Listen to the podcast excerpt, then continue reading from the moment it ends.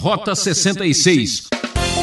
A gente tem que fazer um esforço para entender esse texto, tem que ser fera, porque a coisa é difícil, é complicada, né? O que, que acontece aqui? Nós temos a sucessão dos impérios mundiais. Ouvinte Transmundial, é com muita alegria que mais uma vez chegamos com o programa Rota 66, preparado especialmente para você. Nossa expedição passa pelo livro do profeta Daniel, que mostra como Deus tem um plano maravilhoso e nada escapa do seu controle.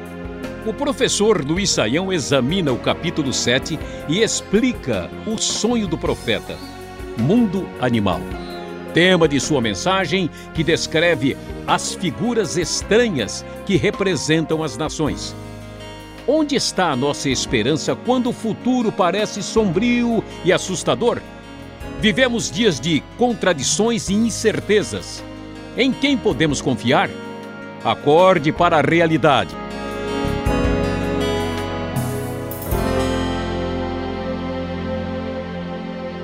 Sim, você abrindo a Bíblia no começo do capítulo 7 Lendo o texto da NVI, encontrará o seguinte: No primeiro ano de Belsazar, rei da Babilônia, Daniel teve um sonho e certas visões passaram por sua mente. E ele então escreve o que aconteceu nesse sonho extraordinário. Ele então diz que, em minha visão à noite, diz o verso 2, eu vi os quatro ventos do céu agitando o grande mar, uma referência a todas aos povos e nações, e quatro grandes animais diferentes uns dos outros subiram do mar. O primeiro parecia um leão e tinha asas de águia.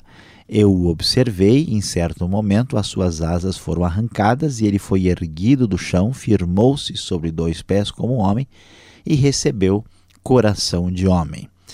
Nós vamos observar nesse texto de Daniel, mais uma vez, Deus mostrando que ele tem o controle da história, apesar do seu povo estar debaixo do poderio estrangeiro, começando aí com a opressão da Babilônia.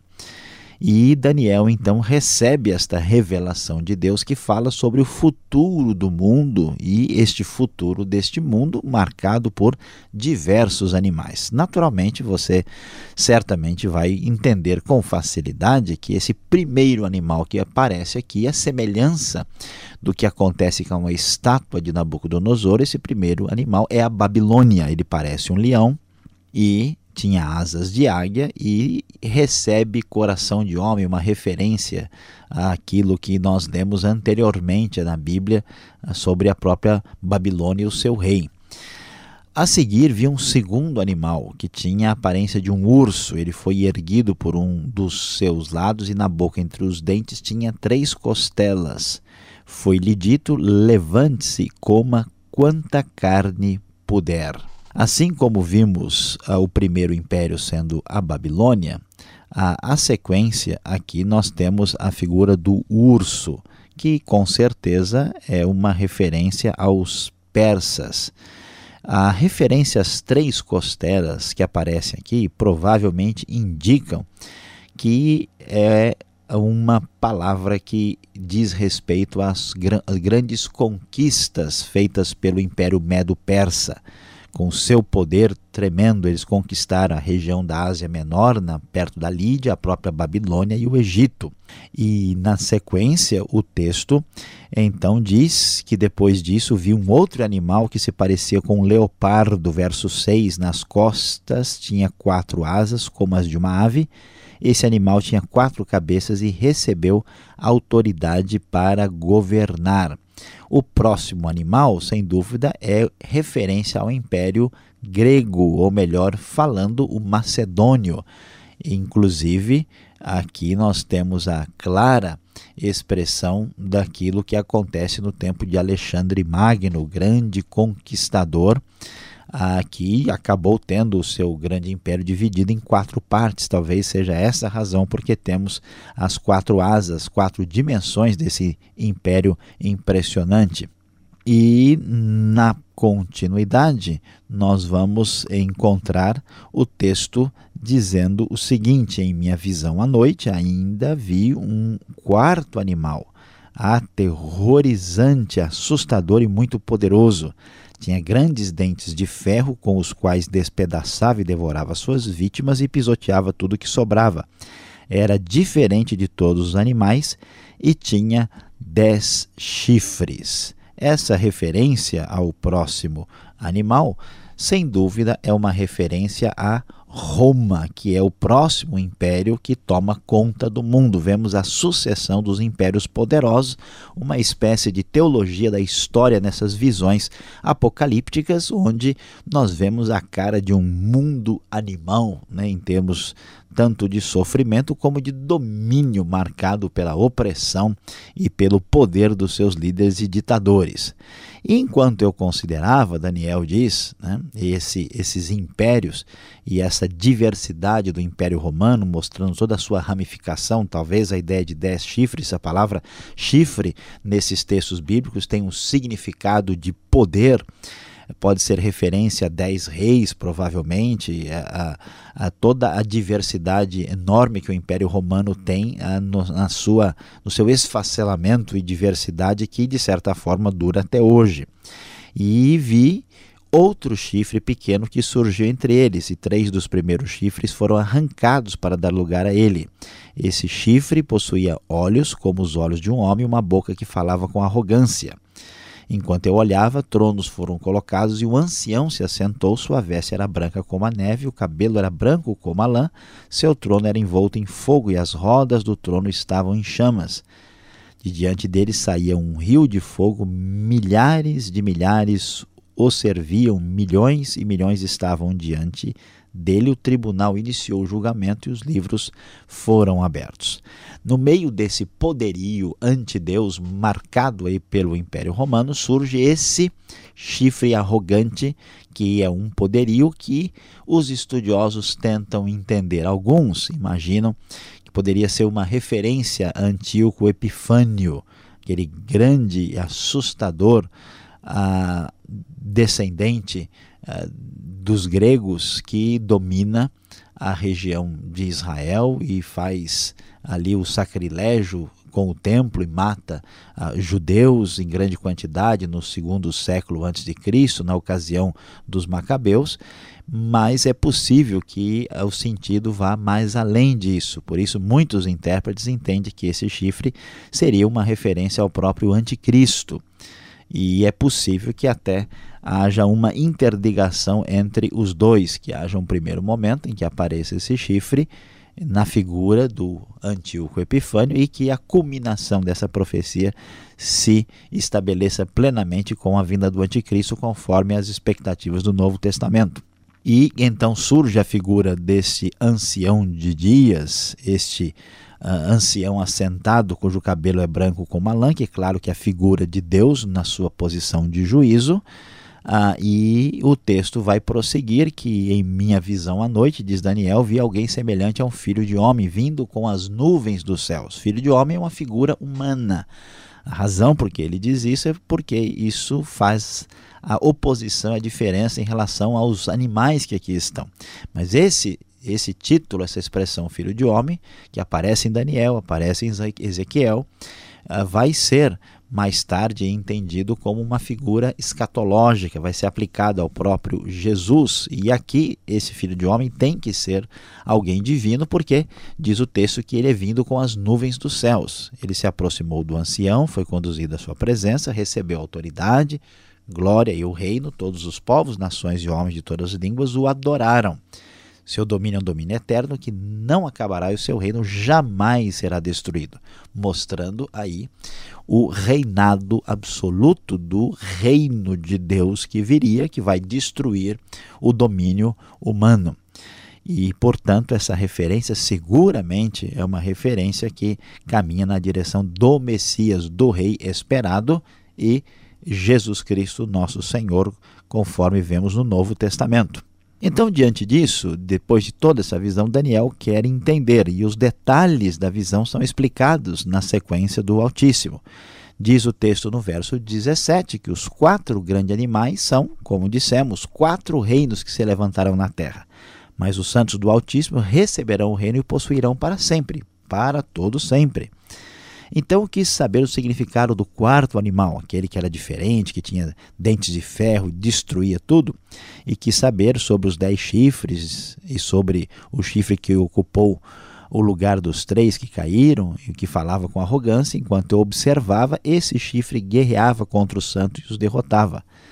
Até que o ancião veio e pronunciou a sentença a favor dos santos do Altíssimo e chegou a hora deles tomarem posse do reino.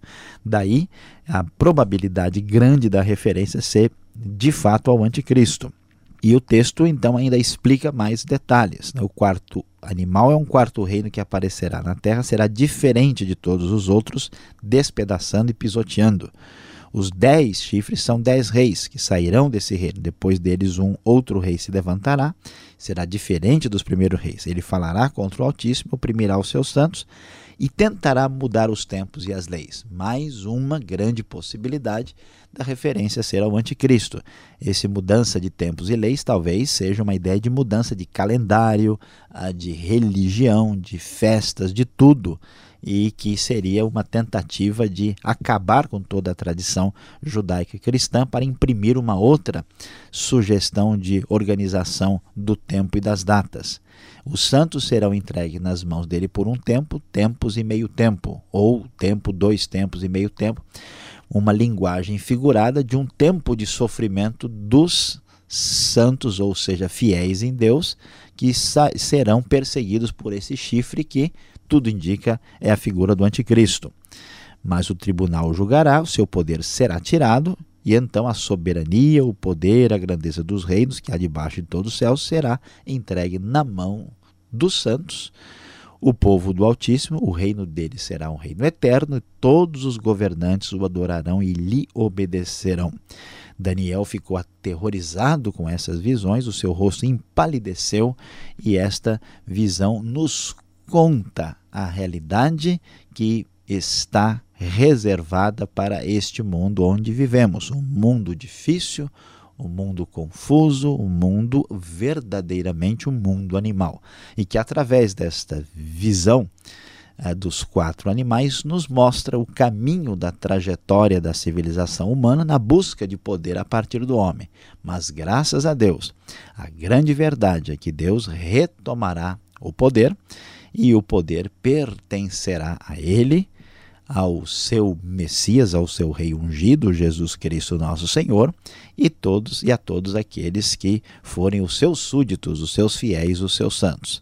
Porque o seu domínio é um domínio eterno, que não acabará, e o seu reino jamais será destruído.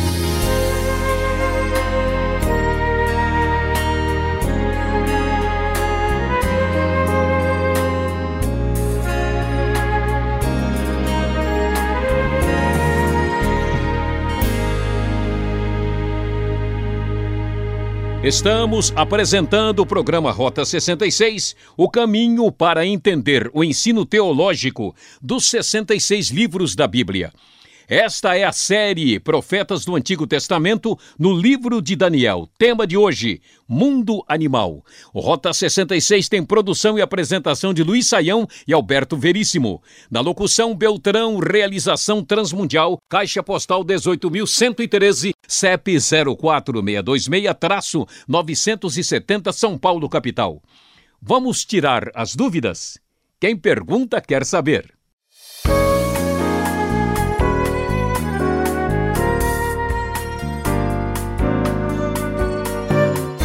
Vamos entender melhor o texto professor Luiz Saião, Daniel, capítulo 7. É, o bicho vai pegar agora nessa sessão. Olhando aqui o texto, quem é o ancião que aparece aqui no verso 9, lá no verso 22? Parece que é Deus, mas cabelos brancos. Será que ele envelheceu? É muito problema para ele? Como entender essa figura? Pois é, pastor Alberto, de fato não há dúvida que o ancião né, que está sentado, como é conhecido o ancião de dias, é uma figura que diz respeito à pessoa de Deus. Agora, quando nós estamos lendo um texto como Daniel, que é uma literatura chamada do tipo apocalíptica, a gente tem que entender o simbolismo, né? Porque senão a pessoa vai imaginar, né, como esse esse mundo animal está dando muito trabalho para Deus, ele está ficando de cabelos brancos, né? Ou que Deus era muito mais jovem no tempo da criação e agora, depois de todo esse tempo, está de realmente cabelos bem é, embranquecidos. Mas o sentido não é esse. A ideia né, de cabelos brancos tem o sentido de eternidade. Né? Deus tem a veste branca como a neve, mostrando a sua pureza. Né? E então este é o, é o sentido. Então é, é importante ficar atento ao que esse simbolismo de fato representa para que a pessoa não tenha uma interpretação incorreta. Deus não envelhece, né? porque ele é Deus e isso já explica tudo. Diz o ditado popular: olha, não procura chifre em cabeça de cavalo. Eu sei, tem tantos bichos aqui, tantas feras nesse texto, mas eu queria entender esses dez chifres que saíram do quarto animal que nem uma figura comparativa teve. Falou que ele era espantoso e terrível. Pastor Alberto, de fato, eh, a gente tem que fazer um esforço para entender esse texto, tem que ser fera, porque a coisa é difícil, é complicada, né? O que, que acontece aqui? Nós temos a sucessão dos impérios mundiais, né? Esses impérios que estão sendo demonstrados aqui, porque é, é, apresenta para nós né, o poderio humano independente de Deus que quer definir e estabelecer o reino. E então Deus diz: Olha, tudo isso está sobre, sob o meu controle. Eu sei de tudo que está acontecendo. Os animais representam esses reis que querem dizer que mandam, mas não mandam coisa alguma. E mesmo com essas expectativas negativas, Deus permite que isso aconteça, Deus sabe o que vai acontecer.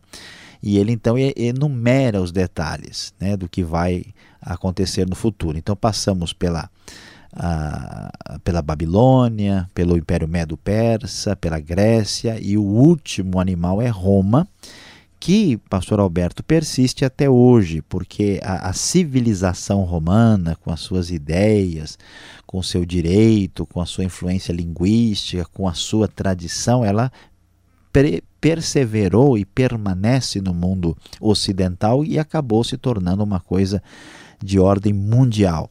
Aí é que tá, nós não sabemos aí quando e como é que vai ser isso, porque esses dez reis podem ser uma sucessão de reinos, né, impérios poderosos que vêm desde Roma. Pode ser uma época do final dos tempos, quando dez reis, dez poderios vão se juntar, né? Aí numa espécie de, de poderio uh, contra os fiéis seguidores de Deus na época do anticristo. Muitas pessoas imaginavam que era uma referência aos a alguns países do mercado comum europeu por causa por causa da, né, do, da, de ser a localidade do antigo Império Romano, mas hoje isso já não, não faz tanto sentido. Então pode ser que sejam dez blocos mundiais no mundo contra Deus, né, que há de se levantar no futuro. Então é isso que nós podemos dizer sobre os dez reis que vêm deste quarto império representado aqui pelo quarto animal. Agora, olhando do versículo 20 até o 23, lá para trás, a, gente pode ter certeza que esse pequeno chifre que vai aparecer será o anticristo? Olha, a possibilidade é enorme. Alguns estudiosos preferem identificar esse pequeno chifre, esse pequeno poder com a figura do Antíoco Epifânio. Né? Quando o Império de Alexandre foi dividido, né, um ah, dos impérios, uma parte do império foi a região que envolvia a Síria e a Palestina, e um dos seus governantes foi chamado Antíoco Epifânio. Ele perseguiu duramente os judeus, chegou a matar 40 mil deles numa única ocasião. Ele eh, entrou no templo, ele sacrificou um porco no, no, lugar santíssimo e foi um negócio terrível e muitos se identificavam né, diretamente com, com ele. Mas ele não é, é único. Né? Depois surgem outras pessoas na história com esse é, perfil anti-Deus ditatorial assustador que evocam esse mesmo espírito anti-Deus, né, que vai ser a marca do anticristo. Mas do jeito que as coisas aparecem aqui, ligando com outros textos, parece que isso é uma referência mais para o futuro mesmo, porque porque nós temos dois uh, elementos aqui que merecem atenção. Um é que ele né, vai tentar mudar os tempos e as leis, isso sugere que esse chifre poderoso que vai estar no meio dos dez e vai é, tirar né, do poder outros três, ele vai tentar mudar calendário, mudar festas, né, mudar toda a tradição que até hoje né, é fortemente cristã no mundo todo. Né, é, vai ver uma, uma guerra para redefinir toda a direção do mundo numa postura anti-Deus e anticristo. E aí tem a questão dele perseguir né, a, os santos de Deus, que são os seus fiéis, por um tempo, dois tempos e meio tempo, né? Ah, que vai surgir mais ah, na sequência dessa, dessa presença maligna no mundo. Agora, você citou aí o verso 25. O que vem a ser esse tempo, dois tempos, metade de um tempo? É meio confuso, não é? Pois é, né? A gente precisa aí de um primeiro e de um segundo tempo, né, para entender, né? Uma prorrogação, é, né? E uma prorrogação para saber o que, que vai acontecer. Olha, Pastor Alberto, essa menção existe, né? É, é, tentativas de explicar o que significa isso. Mas uh, talvez a, a mais interessante sugere que um tempo, tempos, ou melhor, dois tempos e meio tempo, seja uma referência a três anos e meio. Muitos acham que isso é, é metade do período da tribulação futura que há de vir sobre a terra e que vai ser a época da perseguição terrível do anticristo contra ah, os santos de Deus. E há uma possibilidade disso. Existem outros textos, tanto em Daniel como outros textos apocalípticos, que falam em 42 meses, 1260 dias, que estão dentro dessa dessa quantificação que temos aqui. Então, parece né, que, é, como a referência é o pequeno chifre, que está falando que ele vai mudar tempos e leis e que os santos vão sofrer na mão dele até que então Deus vai intervir e acabar com isso e instaurar o seu reino, a indicação parece ser ao tempo de tribulação que cairá né, sobre aqueles que serão os tementes de Deus nessa circunstância aí do final dos tempos.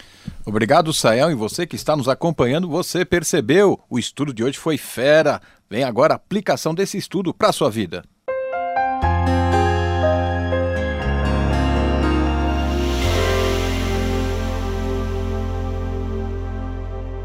Hoje no Rota 66 nós estudamos Daniel capítulo 7. Você acompanhou conosco Mundo Animal. Sim, esse mundo animal, marcado por tantas contradições, é descrito historicamente pelas profecias de Daniel, falando dos quatro animais que representam a história do poderio humano que será suplantado pelo poderio divino. E isso nos leva, com bastante razão, a pensar sobre o futuro. Você fica, às vezes, ah, impaciente ou ansioso, o que vai ser do futuro, e a gente fica um pouco assustado. E a verdade é que muita gente aí fica extremamente estressada com isso. Meu querido ouvinte, você não precisa ficar assustado porque Deus está no domínio de tudo. A grande verdade é que para muitos o futuro pode ser temeroso, mas saiba que tudo está no controle do Deus glorioso.